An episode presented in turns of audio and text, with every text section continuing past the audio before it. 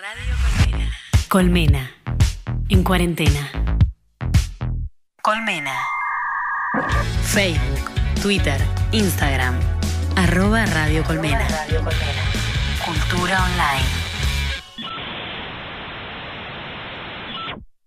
Escúchanos en tu celular. Descarga la app de Radio Colmena y estaremos en tu bolsillo por siempre.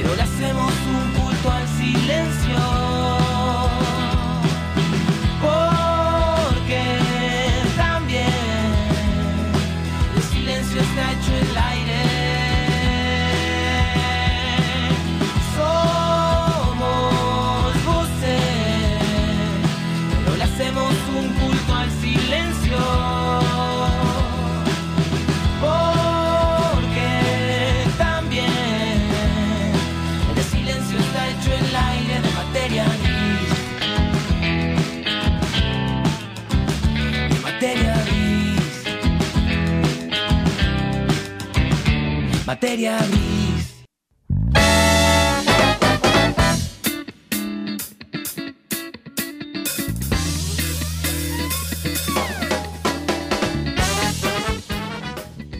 Buenas tardes, mis amigos. Bienvenidos al programa número 215 y quinto de la séptima temporada de Materia Gris, en este bellísimo día jueves 8 de octubre de 2020. Nunca sé si me alegra que un día sea tan bello quedándome en casa, pero es un día hermoso, 8 de octubre de 2020, siendo exactamente las 18, 18 horas 3 minutos en la ciudad autónoma de Buenos Aires y con una temperatura, estimo, debe estar merodeando los 22 y me la juego.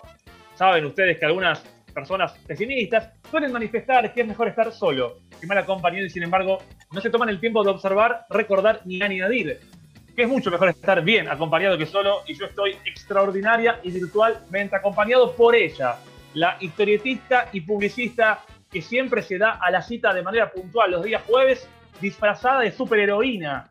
Tal vez por esa razón, por ese motivo, no devele su apellido. Nunca sabemos quién está detrás de un héroe o de una heroína. Ella trae en una mano su globo impinchable y en la otra la pluma con la que escribe la historia presente y futura de Materia Gris. Hablo de ella, las manos de nuestro programa. Cami Camila, bienvenida. Pero por favor, muchísimas gracias. ¿Cómo estás, Cami, de mi corazón? ¿Cómo anda todo por ahí? Muy, pero muy bien. eh, siempre digo, "Oh, ya me aburro. Tipo, siempre termino diciendo, dentro de las circunstancias, dentro de los privilegios. No, de- ya está, no lo voy a decir más. Muy bien, me doy hoy el, el lujo de poder decir que estoy bien. Estoy contenta. Qué bueno, qué bueno, qué bueno. Qué bueno verte, quiero decirte, a pesar de que esto suceda desde la virtualidad, me pone contento verte y más aún saberte contenta. Y es verdad, yo también estoy harto de aclarar que somos privilegiados, porque también hay ciertos privilegios que no tenemos. No tenemos todos los privilegios. No, por supuesto, por supuesto. Tenemos bastantes, pero por supuesto. Sí, digamos, en la ruleta de la vida nos salieron buenas fichas de alguna manera eh, y tenemos que agradecerlo, pero ya dejar de recordarlo constantemente. Contento de verte, Cami. Quiero preguntarte lo que te pregunto siempre que arrancamos, y es si has vivido algún hecho extraordinario, anómalo, anormal o fuera de lo común del jueves pasado a este. Por supuesto que sí, Jonathan Indigo, el contador que cuenta. Por ¿Usted sabe supuesto. por qué? Porque la vida es extraordinaria. Tres cosas me pasaron muy cortitas, que voy a No decir así, tac, tac, tac, extraordinaria. La primera, tuve una enseñanza de la vida que es que nunca más me voy a decir que no a mí misma, se lo voy a dejar a otros que me lo digan. La segunda, me corté con una lata de atún la muñeca muy cerca de las venas y flashé que me iba a morir así en la cocina desangrada, aferrada a una lata de atún. Y la tercera, participé en un sorteo por mil huevos. Bueno, increíble que participes e increíble el sorteo también. Vos sabés que el maple está bastante caro, así que mil huevos deben ser costosos. Tremendo. Nunca me imaginé que iba a participar por un sorteo por mil huevos. Igual quiero decirte, Cami, todo me llama la atención y sobre cada uno de los tópicos que tocaste me interesaría profundizar en este programa de una hora que tenemos. Pero vayamos a esto que dijiste de cortarte con una lata de atún y estar al borde de sangramiento. Pero la parte, ah, es cierto, lo estoy viendo, le cuento a la gente que si bien esto es radio, la puedo ver a Cami y está exhibiendo Esto es verdad. Esto es radio verdad. El sorteo también, ¿eh? Sí, pero lo que no me parece anormal es que vos imagines mucho, porque lo de cortarte tal vez sea algo eh, poco habitual, pero imaginar morirte desangrada, no sé si imaginaste eso, pero sí te considero una mujer muy imaginativa. Es que eh, primero me baja mucho la presión. A mí eh, me corto un poquito y ya me agarra como que me descompongo. Y fue como, ¡Sra! O sea, fue muy así impredecible, como que no, no, no, no tuve tiempo de nada. ¡Sra! Y me corté heavy, o sea, como que profundo, ¿viste? Cuando la sangre hace como... Y yo dije, ¡ay! Está muy cerca de la vena. ¿Qué sucedería si esto no para?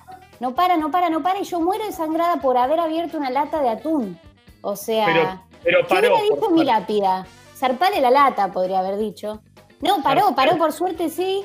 Paró, pero, pero quedó muy feo. Quedó feo como de esas cicatrices, viste, medio eh, muy horrible. Y tengo miedo que se me abra todo el tiempo, pero no, ya está bastante bien.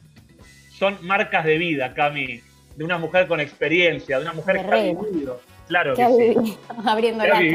abriendo latas de atún. Porque no todos se animan a hacer lo que vos hiciste. Y vos lo hiciste y demostraste tener avidez por lo extraordinario, por lo que no es habitual. Vos sabés que yo te conté en más de una oportunidad que otrora con Leti, casi siempre nuestras respuestas a esta pregunta era que nada fuera de lo normal parecía eh, suceder en lo, en lo cotidiano, porque nosotros solíamos entender a la vida como algo más ordinario. ¿Sabes qué? Te estás abriendo el horizonte, te estás abriendo la forma de mirar.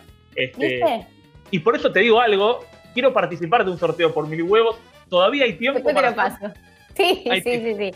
Hay tiempo, hay tiempo, hay tiempo, todavía hay tiempo. Vos sabés que así como el dólar blue aumenta, el valor del maple de huevos está disminuyendo, no sé por qué motivo. Estaba en casi 300 mangos y ahora está en 180. Aprox. Ah, bajó. Ah, mira.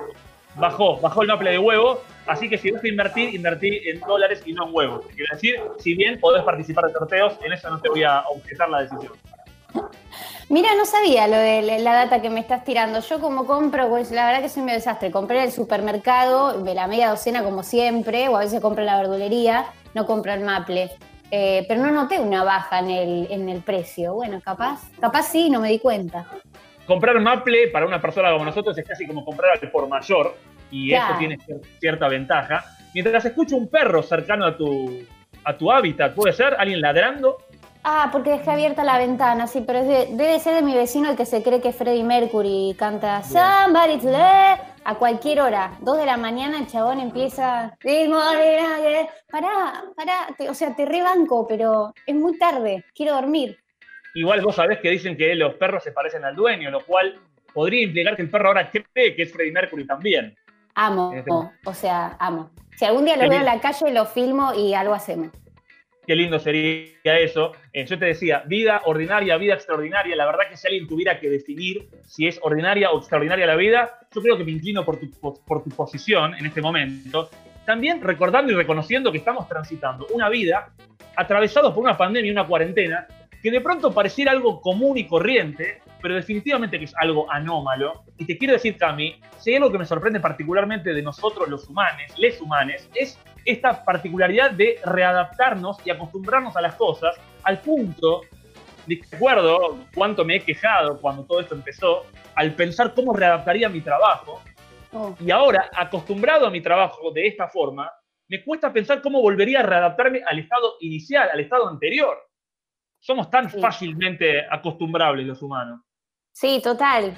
Eh, darwinianes totales. Igual hay como una resistencia, ¿viste? En un momento, eh, que después cuando ya traspasás esa línea de resistencia, ya está, es como que, no sé, yo siento, ojalá que no, pero más allá de nosotros, por, por, por, el, por todos, por todos, más allá eh, de, de, nuestra situación en particular, digo, creo que me podrían decir, bueno, de acá a seis meses más y ya no es tan grave como al principio que me dijeron dos semanas y dije, ¿qué?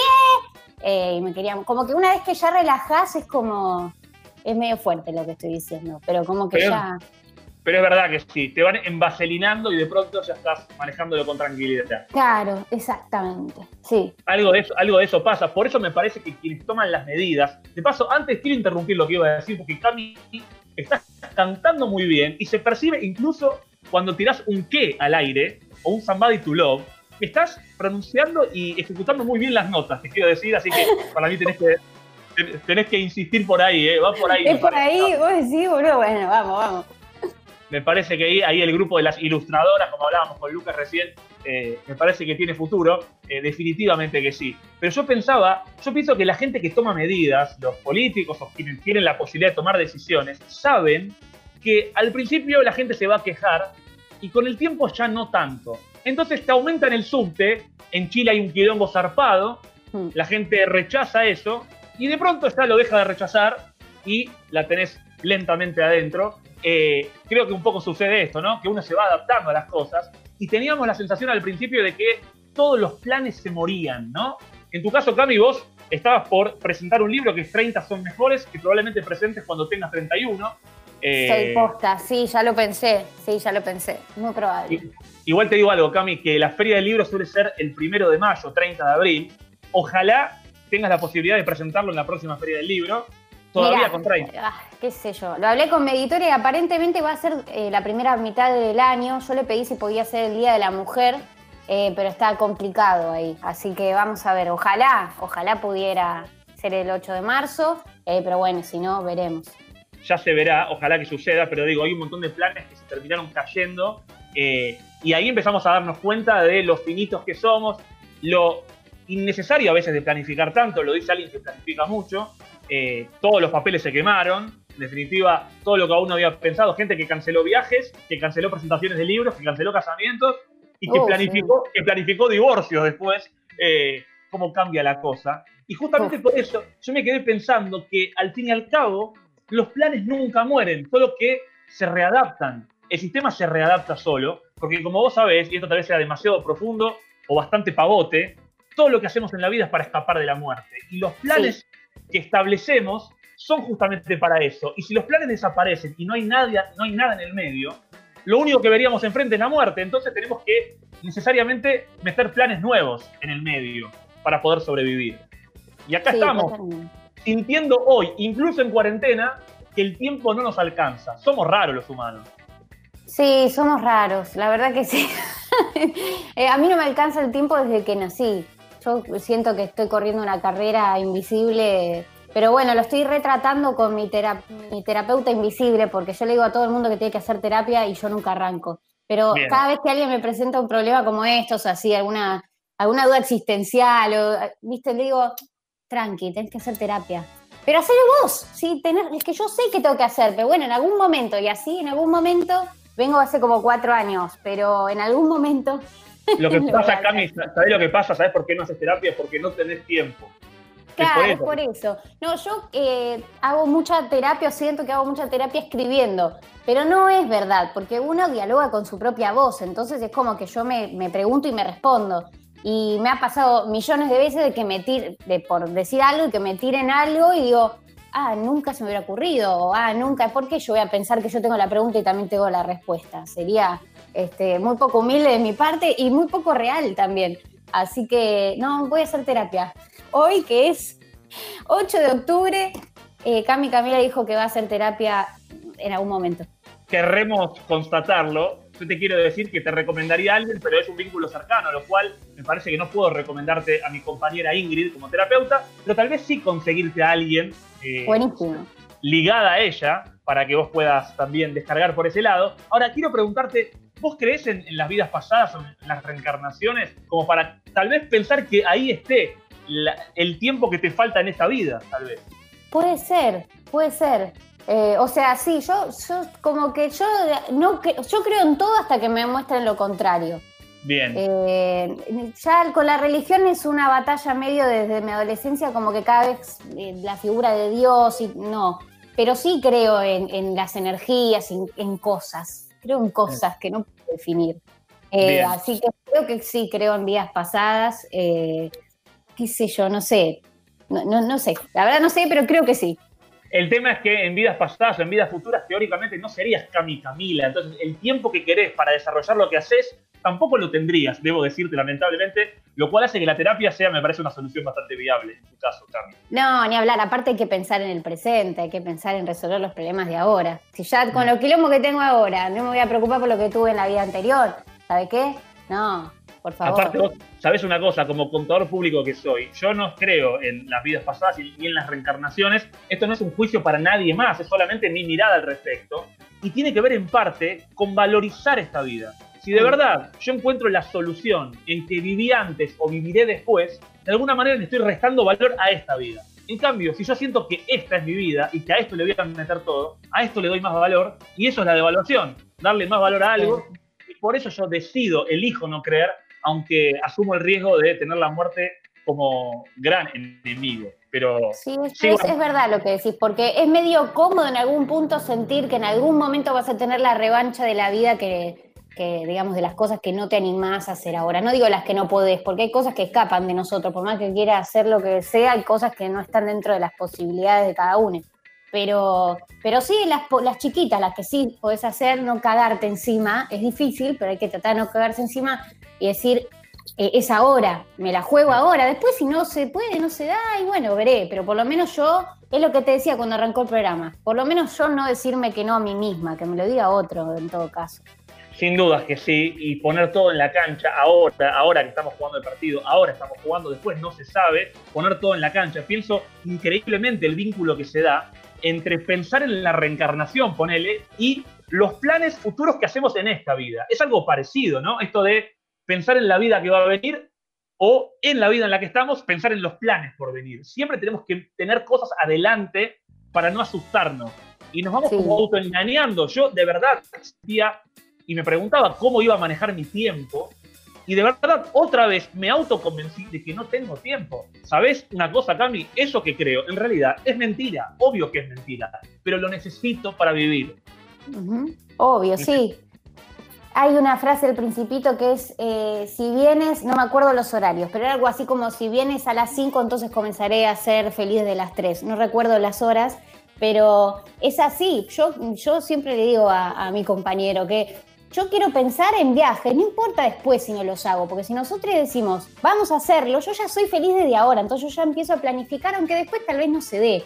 Y así es como me gusta vivir, pero bueno, cada uno tiene su propia estrategia para calmar sus, sus manos. Igual te digo algo, está bien que lo hagas así, porque vos te fuiste a Bariloche en marzo y tuviste que volverte producto de la cuarentena, si yo no me equivoco, lo cual que si solo te dedicabas a disfrutar ese momento, lo hubieses pasado muy mal. En cambio, me imagino que el haberlo planificado te dio algo de gusto y de placer, más allá de que el plan se haya roto o caído. Sí, totalmente. Sí, sí, re, re, re. Vi un montón de fotos, por lo menos vi las fotos del lugar al que iba a ir y no llegué. Íbamos a ir a San Martín de los Andes, vimos banda de fotos y no llegamos nunca. Pero bueno, en algún momento iremos.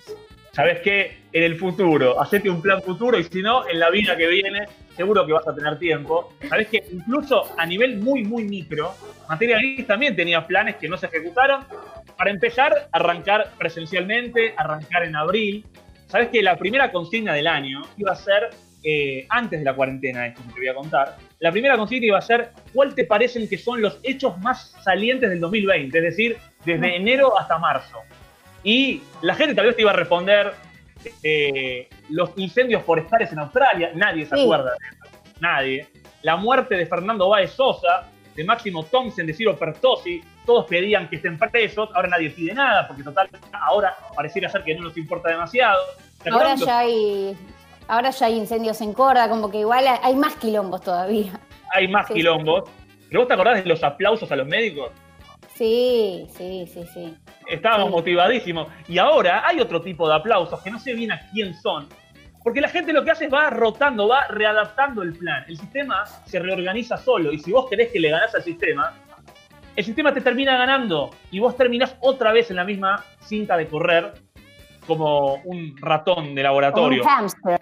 Sí, exactamente. Un hamster, un hamster. Un hamster, algo de eso. Sí, sí, mal, mal, boludo. eso mismo, eso mismo, pero creo que si hoy respondiésemos a la pregunta de cuál es el hecho más saliente del 2020, habría una única respuesta, que es el COVID. y todo lo relacionado, ¿no? Desde el aislamiento, la globalización, las situaciones particulares. Ahora, creo que también el COVID tiene consigo otra palabra clave, que es el contagio, ¿no? Sí. Y viste que uno escucha hablar de que hoy se, se contagiaron 11.000 personas, 22.000 personas. Y ahí sí me molestan los contadores públicos y privados que hablan de números dejando de lado la sensibilidad. 22.542, 843 muertos. Números que son personas, cada historia es una persona y lo que rodea a esa persona. Y la verdad es que yo un poco me agoté de hablar de esos números porque cada vez me alejan más del sentimiento, del, del dolor que atraviesa esa gente gente que muere por coronavirus y que también te cuento un secreto, esto creo que nadie lo sabe. También hay, gente muriendo, también hay gente muriendo por otras cosas, te quiero contar. Ah, sí, claro. Hay gente me hiciste acordar, Johnny, con esto de la insensibilidad. Me hiciste acordar mucho que esto de, la, de los noticieros, de estar siempre al palo los, que, los, que lo conducen, el programa, eh, a veces me pasa que es tipo, bueno, muy bien, y se murió no sé qué. Y vamos a la pausa con no sé qué. Es como que decir, ay, pero eh, pará, acabas de tirar una resarpada y me cambiaste como de clima totalmente en, una misma oración. Es como que me, viste, pareciera como un médico que ya en algún punto tiene que aprender a separarse del paciente para no estar tan en tan, pero un poquito de sensibilidad, qué sé yo, por lo menos al espectador chamullásela si no la tenés más, si la perdiste o lo que eso te sirve a vos como escudo para hacer tu trabajo, pero es como muy fuerte. Sí, sin dudas que sí, pero es verdad lo que decís. Incluso actuarla, actuar esa sensación de sensibilidad. Algunos la actúan mejor, otros la actúan peor. Es verdad lo que pasa con los médicos. Cuando tenemos una persona cercana transitando un problema de salud, eh, queremos que el médico le dedique una, una dedicación, valga la redundancia, y un amor que ya no tiene. Y que incluso creo, creo que le habrán dicho a ese médico, no te vincules tanto efectivamente, mantener distancia. Sí, sí, es verdad. Pero es como que, en el caso, bueno, de las noticias, es como que a veces le faltar una transición, ¿viste? Cuando editas un video, que los cortes que queda mal, porque es como que muy brusco. Bueno, lo mismo, es como que le falta la transición de la sensibilidad como para, eh, no sé, y eso debería estar un poco más aceitado ya a esta altura, pero me hiciste acordar mucho a eso. Pasa, pasa eso, sin dudas que sí. Yo eh, encuentro, a ver, vuelvo a hablar de mí como contador porque ya no tengo que cumplir ninguna prenda con Vicky Garabal, eh, donde no podía decir la palabra contador público pero también en mi laburo, eh, si bien es distinto a la salud, pero la economía se vincula muchas veces con la salud y creo que ahora está bastante de manifiesto eso. Y me llaman personas con diversos problemas, todos parecidos. Y para cada uno su problema es su vida. Y para mí, todos los problemas juntos y un poco se desvalorizan, porque escuché lo mismo 75 veces. Es mm. difícil encontrar la sensibilidad de vuelta y en un punto no sé, de verdad me lo pregunto, no tengo la respuesta, si no es mejor desensibilizarse, para resolver fríamente, actuando sensibilidad, pero no teniéndola. Puede ser, no sé. Yo creo que nunca podría ser psicóloga, por ejemplo. Igual como todo se aprende, ¿no? Eh, pero, pero bueno, esa como, no sé, yo me considero demasiado empática como para poder decirle a alguien algo sin llorar al lado. Igual, de nuevo, todo se aprende y me imagino que le debe haber pasado un montón de psicólogos que, que bueno, que al principio le debe haber dado ganas de abrazar al paciente más que escucharlo y responderle algo fríamente. Pero bueno, sí, es parte de los laburos. Supongo que ayudas más así. Seguro que sí. Además, creo que entre el aprendizaje que uno debe tener y aprender, valga la redundancia otra vez, está en desensibilizarse, no como un elemento eh, defectuoso, sino como una distancia necesaria, ¿no? Porque si uno está demasiado ligado con el otro, justamente la clave de la terapia, Cami, te lo digo a vos que necesitas bastante, seguro que me estabas contando, es la distancia, es justamente la distancia que tiene el terapeuta de no involucrarse y de mirar desde afuera y de ayudarte a detectar tu patrón, eh, el patrón del mal. El patrón del mal, claro, mi, Pablo Escobar. Sí, sí, Pablo Escobar. Por ahí viene la cosa. Y yo te decía un poco la respuesta a la consigna que no hicimos respecto a eh, los hechos más salientes del 2020, la mayoría respondería COVID. Y yo dije, ¿por qué no hablar de contagios? Y te acordarás también que cuando empezábamos el año, eh, expectantes de arrancar en la radio física, habíamos dicho, hagamos una consigna que tenga que ver con los contagios positivos, ¿no? Con decir cosas así. Eh, y tampoco lo llevamos a cabo. Y hoy dije, ¿sabes qué? Hoy Cami está contenta, Elena está contenta, Lucas está contento, yo estoy contento. Hablemos de contagios positivos, porque yo no sé si Lucas estaba contento cuando entró, tampoco lo sé de Elena, pero vos dijiste estar contenta y yo creo que en el aire hay una alegría flotando, aunque estemos cada uno en su casa. Y creo que se contagió, quiero decirte, Cami. Vamos. Así que aguante. Aguante. ¿Pero lo fingí o lo.? Ah, no, Yo te lo creí, eso es lo importante, que la gente lo crea. ¿Sensibilidad actuada o felicidad actuada? Este.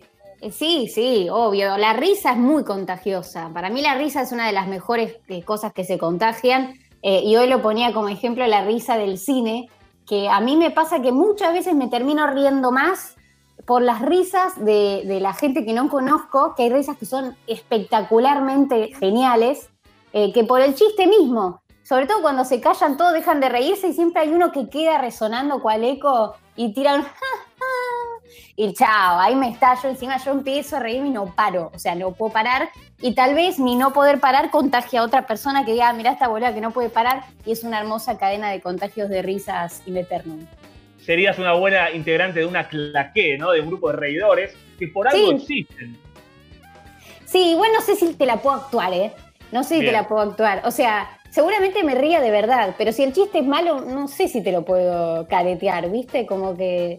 No sé. Te digo algo, aprendés. Con el tiempo te desensibilizás. Sí. Nada te vas a reír en serio y te reís igual. Así funciona el trabajo. Prueba y repetición constante hasta ser una profesional de reírte sin sentirlo.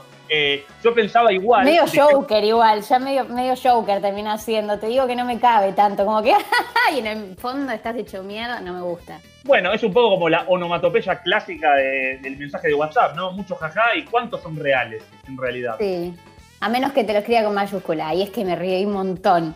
Sí. Si no, serías una hipócrita. Si escribís con mayúscula y no te riendo. O la de gente que hablábamos con De Rossi la otra vez, la gente que se ríe con el jeje. ¿Qué jeje? ¿Cómo te, no podés reírte jeje? No, mentira, puedes hacerlo y se te cante el culo. Pero me causa gracia la gente que pone jeje. Es como, el jeje para mí es medio de compromiso. Bien. Como jeje. No, a mí, me, a mí me gusta GG igual, no, lo, no ¿Sí? lo utilizo, pero me divierte leerlo, no sé por qué. Porque te causa gracia. Me causa gracia y me río con leo el GG, así la vida de los mortales. Y yo pensaba, si te parece que es más normal que se expanda y se disemine un virus negativo, en este caso no hablo de enfermedades, puedo hablarte de un chisme, de un, remo- de un rumor, de un juicio negativo sobre alguien, o una cosa positiva. ¿Qué te parece que se disemina más rápido? No, para mí, en la era de las hoy en día, en esta era, un meme puede viralizarse muchísimo más rápido que, que un, que un este virus como, como este. Eh, así que siempre voto por el lado iluminoso de la vida. Bien, bien. Yo, fíjate cómo en esto nos vamos equilibrando. Yo creo que sucede al revés. Creo que un chisme, algo que hable mal del otro, se viraliza mucho más rápido. Imaginemos algo. Pensemos ahora algo bueno de alguien y tratemos de que eso se disemine, que llegue a tanta gente como sea posible y hagamos lo mismo con, con algo negativo de alguien. De alguien. A ver, A ver. qué llega primero. A ver qué nos vuelve antes.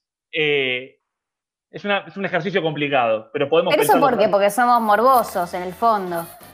Y evidentemente algo raro hay en nosotros que, aunque decimos que está mal, algo nos conecta con escuchar rumores, chismes, indiscreciones de Lucho Avilés eh, y ser intrusos como Jorge Rial. Yo siento que eso igual está cambiando. De- eh, llamame optimista, no sé. eh, llamame eh, una soñadora, como diría John Lennon. Pero yo creo que eso está cambiando un montón. Como, va, yo recuerdo que ser más chica, tipo adolescente, capaz es algo muy personal y tiene que ver mucho con el feminismo también, ¿eh? O sea, no me lo atribuyo a mí, realmente lo atribuyo como algo social.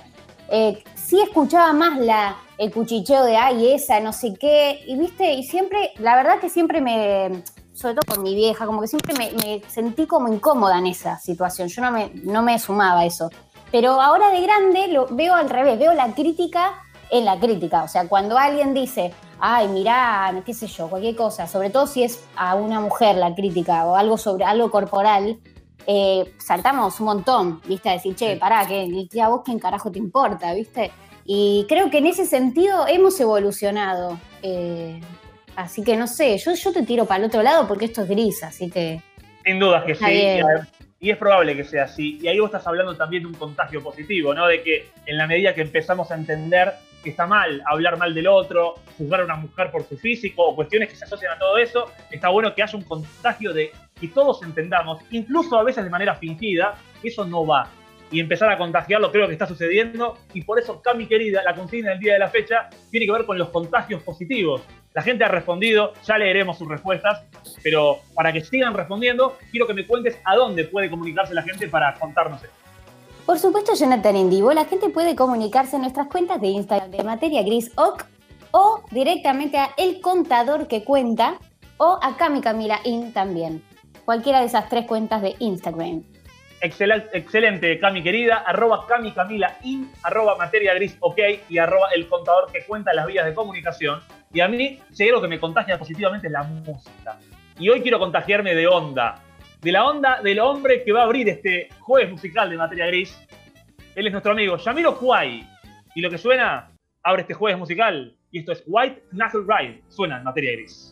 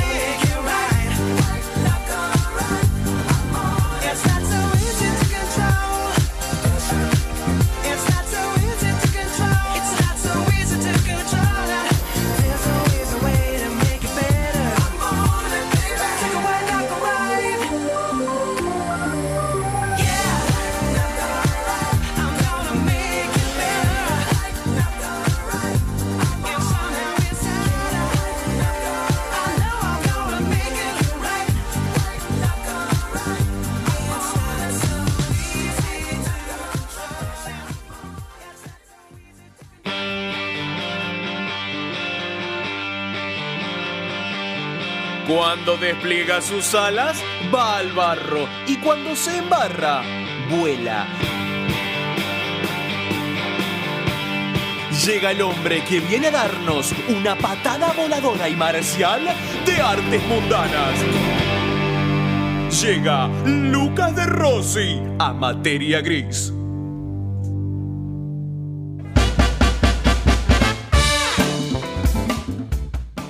Y qué presentación tan hermosa para darle la bienvenida a él, a este hombre que queremos tanto, a quien además de columnista es productor. Por eso deberíamos asignarle diversos atributos, diversos órganos de nuestro cuerpo uniforme y deforme. Le damos la bienvenida a él, que se desmutea, se toca el bigote y dice, hola, Lucas de Rossi, bienvenido. ¿Qué tal? ¿Cómo les va? Eh, una hermosa artística, la del señor eh, Kiki Petrone. Eh, me había olvidado de que, de que, había nueva artística para mi columna eh, y lo recordé al aire, fue un gran momento, la verdad. Una grata sorpresa, yo te lo iba a decir previamente, pero dije no, que se lleve la grata sorpresa de verse recibido de manera novedosa, porque es lindo que te reciban distinto, no siempre Sí, igual. sí. Sí, y es lo que ha acontecido. Imagínate que yo siempre te recibiera en pantuflas. Vos ya me quisieras, ya no en desabillé. Vos me querés vestido de traje de vez en cuando para demostrarte mi verdadero cariño y afecto. Lucas, querido, que hoy traes nuevamente a esta temporada, la séptima, en octubre, una nueva columna de artes mundanas. Pero contanos un poco de qué va esta bella columna que venimos transitando hace ya varios años. Sí, eh, bien, porque claro, porque el público se renueva, ¿viste? Esto uno en la radio lo tiene que saber, es casi un, mantra. Eh, así que bien, en Artes Mundanas, ¿qué es lo que hacemos? Tratamos de eh, hablar cuestiones artísticas eh, que tienen que ver, pueden ser con la literatura, con eh, las artes plásticas, con el cine y con diversas ramas del arte y las eh, traemos a la mundanidad, las mezclamos con las cosas que nos pasan y con las cosas que podemos llegar a reflexionar cada uno en el baño o antes de dormir, viste que uno reflexiona mucho en el baño o antes de dormir, por lo menos esos son mis momentos de reflexión, después capaz cada uno reflexionará donde pueda. Eh, así que eh, eso es lo que hacemos en, eh, Artes Mundanas. Eh, y bueno, hoy particularmente yo tenía otra cosa preparada para hablar hoy, pero bueno, sabemos lo, que sucedió la semana pasada, ahora vamos a profundizar de todas maneras. Y bueno, decidimos con Johnny ir por ahí. También tenía pensado hablar de esto en una futura columna más adelante, pero bueno, adelantamos un tema, hacemos un enroque y, no, y no pasa nada. Bueno, como decía, la semana pasada eh, murió Kino, murió eh, Joaquín Lavado, Joaquín Salvador Lavado, eh, a quien todos conocíamos con el nombre de Kino. Y bueno, esto me, me trajo un poco este tema que yo quería hablar en esta columna, eh, aprovechando un poco dos cosas. Primero, la ausencia, eh, por lo menos eh, física en estos momentos, de Leticia Yaquino, eh, a la que le mandamos un enorme beso porque la extrañamos un montón. Eh, y además porque este es un eh, programa en el que el tópico se, se toca, se toca varias veces. El conductor suele repetir muchas veces la frase de que la vida es eso que hacemos para olvidarnos de que nos vamos a morir.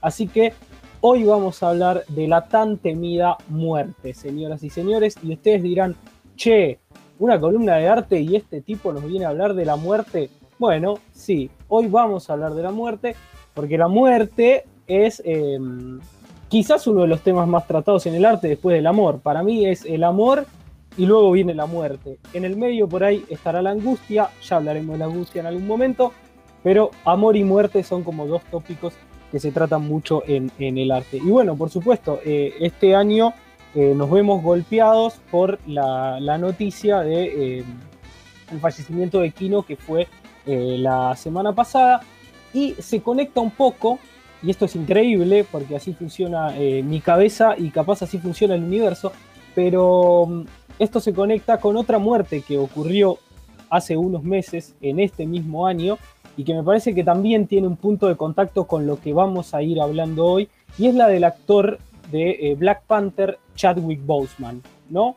Chadwick Boseman también murió hace unos meses eh, y fue un golpe bastante inesperado y fuerte para la industria cinematográfica, eh, más allá de lo que él pudiese generar en términos de mercado por ser Black Panther, sino también eh, lo, que generó a nivel de colegas y de, y de industria cinematográfica. Yo decía, hay un punto de contacto porque, bueno, cuando uno revisaba todo lo que ocurrió en las horas posteriores al fallecimiento de Chadwick Boseman y revisaba todo lo que ocurrió en las horas posteriores al fallecimiento de Kino, se encontraba con eh, casi un mismo comportamiento, que era, bueno, vamos a rendirle tributo a personas que eh, nos han dejado una marca tan grande que merecen que eh, los recordemos siempre de la manera en que ellos modificaron nuestras vidas.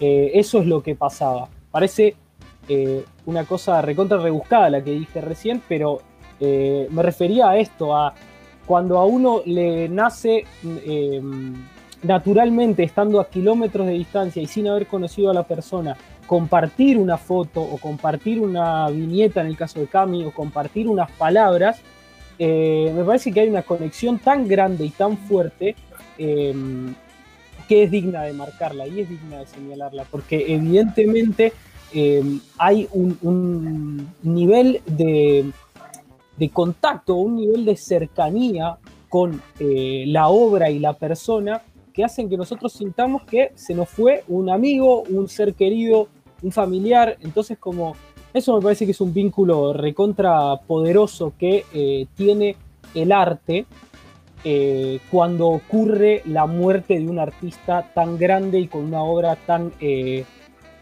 tan celebrada por su público, ¿no? Como ocurre ese fenómeno que me parece que es extraordinario y es un poco lo que vamos a ir ampliando hoy, pero yo creo que estamos de acuerdo con esto, no sé qué les parece a ustedes. Es, es, muy, es muy interesante, Lucas, lo que decís, y yo creo que una cosa que agregaría también a lo que estás contando un poco es que lo que también se percibe, yo en, lo que tiene que ver con Black Thunder no estuve muy eh, atento muy consciente porque no, no, tengo justamente este vínculo que sí he tenido con Kino, pero lo que sí percibí en el caso de Kino es la honestidad del mensaje, porque vos sabés que suele existir lo que se llama, yo creo que lo mencioné el, jueves pasado, esto del discurso epidíctico, se llama, tengo entendido, que es esto de que cuando alguien muere suele haber casi siempre palabras eh, amables para el que ya no está, porque ya si era bueno o si era malo ya no puede joder más de alguna forma.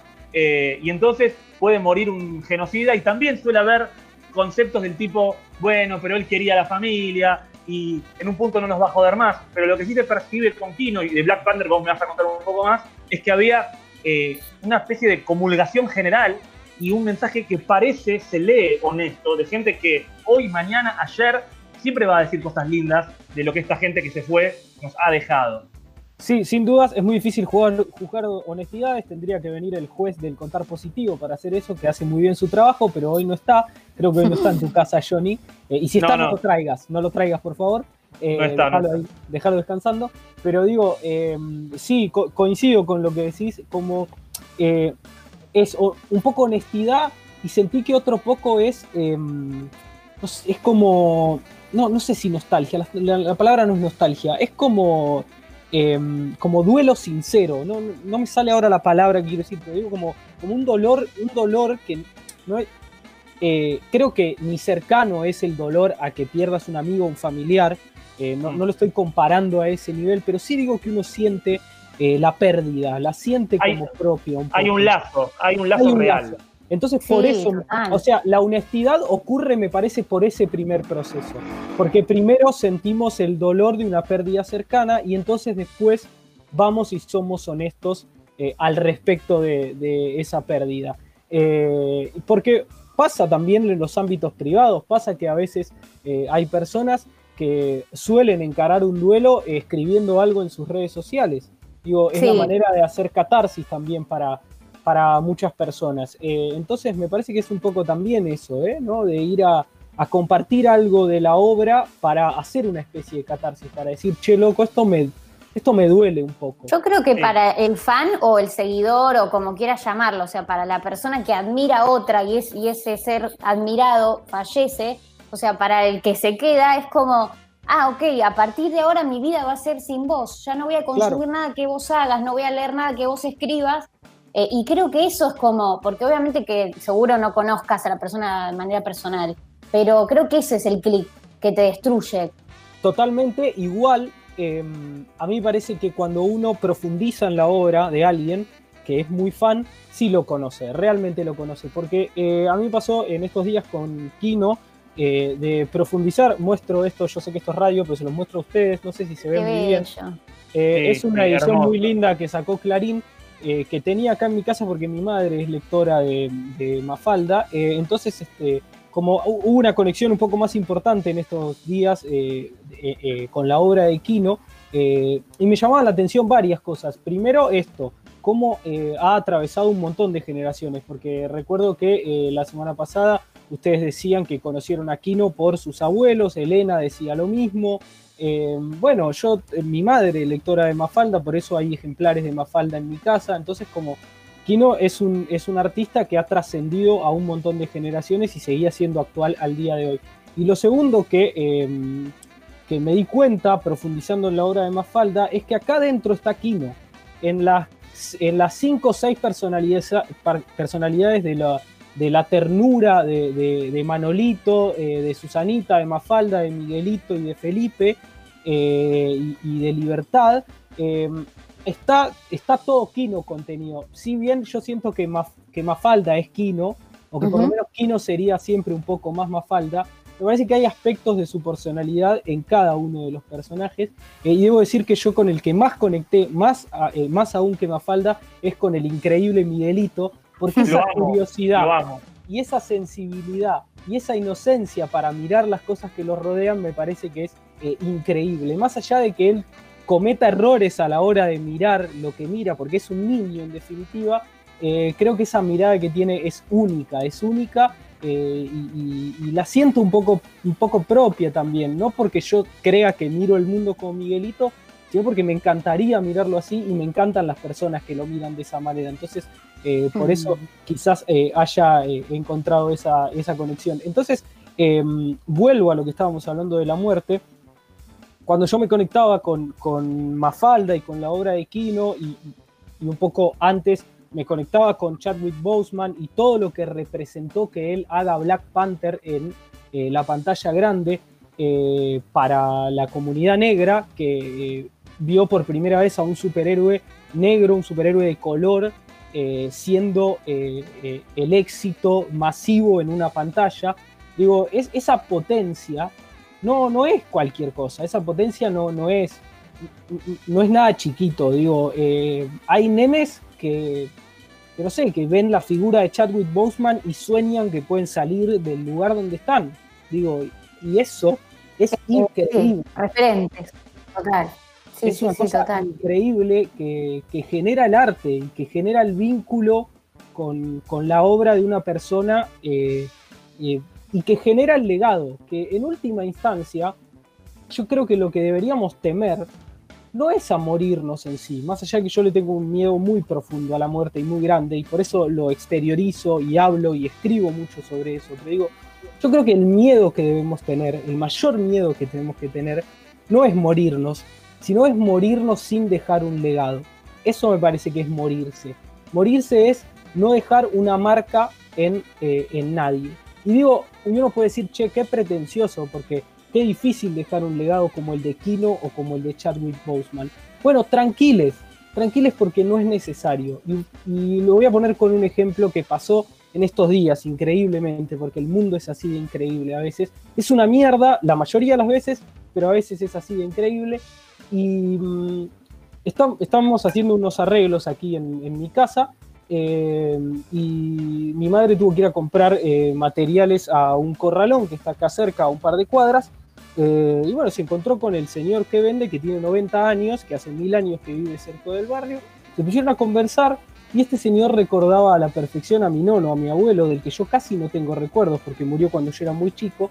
Y le dijo algo como, eh, como, sí, usted quédese tranquila señora, llévese todos los materiales que quiera porque yo me acuerdo que su papá venía acá pedía los materiales, me decía, en tal fecha yo vengo y le pago, y en tal fecha iba y le pagaba. Mi y amor. es un legado. Eso es indiscutiblemente un legado. Y no importa si es en una sola persona, en el dueño de este corralón. Es un legado, porque hay una persona que nunca va a olvidar lo que hizo mi abuelo. Más allá de que nosotros no lo olvidemos y que ya tus seres queridos suelen recordarte y, y mantienen tu legado, digo, uno puede dejar una marca y dejar un legado en, en, en, las pequeñas cosas y en pequeños gestos que hasta casi eh, no se da cuenta. Así que tranquiles, se van a morir mm. porque eso es algo irremediable, pero pueden dejar un legado haciendo mínimas cosas y mínimas cositas.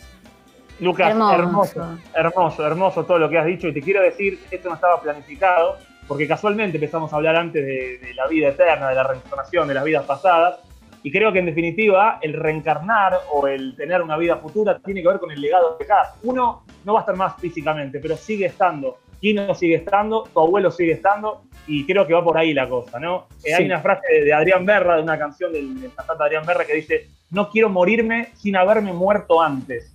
Eh, y creo que tiene que ver con vivir la vida, vivir la vida, y es más probable que uno de verdad deje un legado si vive. Por eso a veces es tan discutible esto de quedarse en casa, porque si de verdad la solución para no morirse es no vivir, al final la solución es el problema. Y creo Sí. que la vida de tu abuelo, la vida de Kino, la vida de, eh, de Black Panther y la vida de tantos cercanos, más grandes o más pequeños, dejan un legado que hace que podamos decir que han vivido y que han vivido bien y que hoy siguen vivos en nosotros. Sí, sin dudas. Eh, y bueno, eh, ya para, para ir cerrando, eh, eh, le, conté- le cuento a Cami, creo que lo sabe Cami igual, pero bueno, le contamos también al público porque el público se renueva. Eh, esta columna del año pasado siempre cerraba con un vínculo a Borges, eh, porque eh, la última columna del año fue hablar justamente de Jorge Luis Borges. Eh, y nos quedaron un montón de cosas sin decir sobre Borges, que dijimos con Johnny, bueno, che, vamos, va a haber una segunda parte de Borges, por supuesto, va a haber que hablar de otras cosas de Borges. Así que el vínculo con Borges va a seguir estando hasta que cerremos el tema Borges definitivamente. Eh, y en este caso no hay un vínculo, eh, no, no hay un vínculo de Kino conoció a Borges, charlaron y esas cosas, eh, pero encontré un vínculo que, que tiene que ver con esta columna y tiene que Y ver con el También eran muy de palo diferentes también, por eso no creo que haya. Sí, sí, es cierto que sus ideologías capaz no permitían que charlen mucho, eh, pero siento que hubiese sido una charla re interesante igual y muy enriquecedora para ambos, no solo para, para uno de los dos. Pero eh, decía esto, que es un vínculo que tiene que ver con esto que charlamos en una columna, porque buscando eh, me encontré con que Borges, Quino, Cortázar y Sábato son los artistas, eh, los escritores y los artistas más requeridos en la mayoría de ferias del libro, ya sean acá en nuestro país o internacionales. Y también estos cuatro escritores son de los más traducidos que hay a otros países de nuestros escritores argentinos. Quino, Sábato, Cortázar y eh, Jorge Luis Borges. Eh, así que ese es el vínculo. El legado, eh, en definitiva, Quino, Cortázar, Sábato y Borges dejaron un legado tan grande que hasta en un montón de países no lo vamos a olvidar por muchísimo tiempo. Fíjate vos cómo son las cosas, y vos hablas de cuatro, y yo cuando decís cuatro pienso en cinco. Bueno, el año que viene, Cami Camila, tal vez la quinta Feria La del quinta Libro. Bueno, ¿por qué no? ¿Cuánto amor? ¿Cuánto amor hay en este programa? No, yo te requiero, Johnny.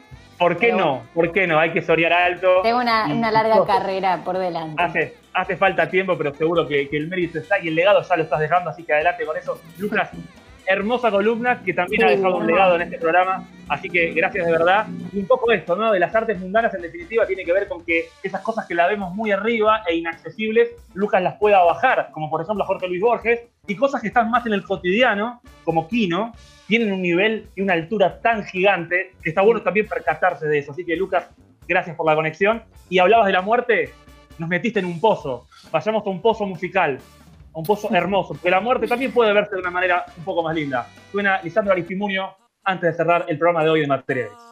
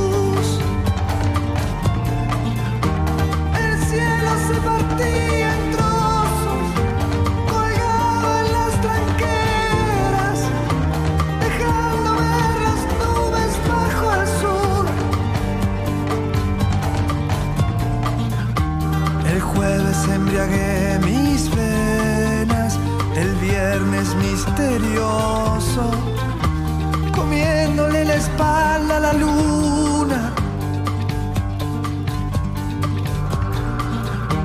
El lunes busco las tinieblas, el martes nebuloso. Estoy recuperando la bruma.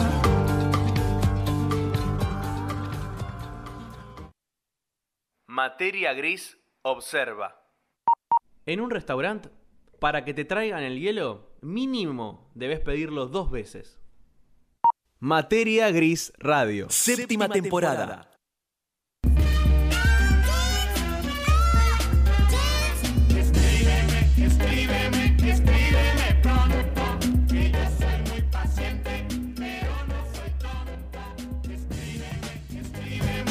No, Johnny está silenciado, Johnny está silenciado. A ver, a ver si ahí. Eh, Ahí está. pero bueno, Ahí está, ahí está, ahí estoy Ahí activado estamos. nuevamente. Ahora sí, ahora sí, por eso nunca lo apago, porque podía suceder lo que acaba de suceder. Y yo decía, o intentaba decir, queridos amigos, queridas amigas, que la gente sí nos escribe pronto, pero nosotros leemos los mensajes de la gente tarde, pero los leemos a tiempo. Sí. Por eso, como bien sabes, Cami querida, la consigna de hoy tiene que ver, tenía y tiene que ver con los contagios positivos. Quiero contarte que Sol dice que la contagia la música, por ejemplo. Eh, Sí. Por ejemplo, Gustavo responde que lo contagia chapar, besar, transar. Dice que el beso es contagioso y coincidimos con Gustavo. Luego, Depende Joana cuál, dice que depende cuál. Es verdad. En ese caso, si no te gusta el beso, lo que te contagia, lo que te contagiaría sería no besar más a esa persona. Te podés contagiar una angina también, pero bueno, no por entremos en ejemplo. No entremos en detalles. También hay quien responde que, eh, bueno, es una cantante quien responde esto, que es Joana, que dice que enseñarle a cantar a la gente. Eh, Ah. que, la gente que la gente cante, dice que eso es contagioso también. Eh, bueno, muchas respuestas hay también. Responde Guillermina, que nos está, nos está escuchando. Siempre Guillermina nos escucha eh, on demand, nos escucha después y celebra poder estar escuchándonos ahora. Y responde que, eh, ya les digo lo que responde Guillermina porque quiero ser preciso con su respuesta. Dice, pasar musiquita o también videos de YouTube, es lo que dice Guillermina. Así que a ella le resulta contagioso y nos resulta contagioso leer su mensaje. Así que bienvenida, Guille, siempre para eh, contactarte con nosotros. Gracias a la gente que está de este lado y gracias a los que estamos de este lado. Primero quiero agradecerle muchísimo a Elena Croce, los pulmones de materia gris en la operación técnica. Elena, gracias. Gracias como siempre. No está lejos tu apellido de llamarse Elena Grosa, así que Elena, gracias. Como siempre también. Lucas querido, lo mismo, ahora te voy a saludar también, lo mismo Cami. La pregunta para los cuatro, y esto me incluye, es, en el día de hoy, lo propone Lucas, pero voy a hacer una pequeña variación, que es dulce de leche granizado o chocolate suizo. Es la consigna del día de hoy. Tan fácil para mí. Elena, te dejo a vos arrancar. Chocolate suizo o dulce de leche granizado. Elena lo piensa. Elena piensa, sí. Este- difícil pregunta parece para Elena, ¿eh? Yo estuve pensado, no sé, el suizo es eh, eh, chocolate con dulce de leche, en Ah, general. yo iba a preguntar lo mismo, yo iba a preguntar lo mismo. Claro, es como, el yin y el yang, sería tu pregunta, medio así, porque es un poco y de cada, Claro. ¿no? Acá igual- dice chocolate sí, suizo, entonces Elena. Se inclina por esa opción. Bien, bien. Porque Eh, no, es- no- no es, tan- no es tan amiga del dulce de leche, Elena, es lo que manifiesta, porque no se ceba tanto con el dulce de leche en general. Quiero decirte, Lucas, que yo había previsto que hoy hagamos una pregunta final de Quino o Perón, porque los Sí, dos dejaron su legado importante. No, sí. Eh, yo me inclinaba por Quino, igual. ¿En qué decir. quilombo me metías? Me, me Sí. metías en un quilombo bárbaro. Yo iba a elegir a Perón igual, eh, pero Bien. era un quilombo bárbaro. ya lo sabemos, de Rossi, ya Sí, te sí. conocemos, Lucas, de Rossi. Tan- Perón y tu vieja, y ya, te, Sí. ya sabemos que vas a responder. sí, tan peronista, tan peronista y tan millennial. Pero con Yo iba, la- yo, iba, yo iba a balancear, igual iba, iba a votarlo a Quino, te digo. Eh, Ok, ok, Creo que Cami ok. también. ok. Y Elena también. Con Perdida. respecto a, a dulce de leche granizado o chocolate suizo, eh, yo iba a preguntar qué era el chocolate suizo porque hay una variante de chocolate suizo que suele tener almendras y nueces y a mí el Bien. chocolate con frutos secos me parece de lo más sensacional que se ha creado en el universo, eh, pero como es el chocolate con dulce de leche, voy a elegir entonces el dulce de leche granizado. Muy bien, Lucas, querido. Gracias por la justificación tan maravillosa como siempre. Esto está uno a uno. Cami, querida de mi corazón, las manos de material gris y tu respuesta. Dulce de leche sin ninguna duda. Te inclinás categóricamente y yo me voy a sumar a este equipo del dulce de leche. porque a Elena no la ceba el dulce de leche, pero a nosotros sí. Por eso, más dulce de leche, algo menos de chocolate, materia gris. Y el día de la fecha es 75% dulce de leche granizado, 25% chocolate suizo y 100% materia gris. Chau, hasta el jueves que viene.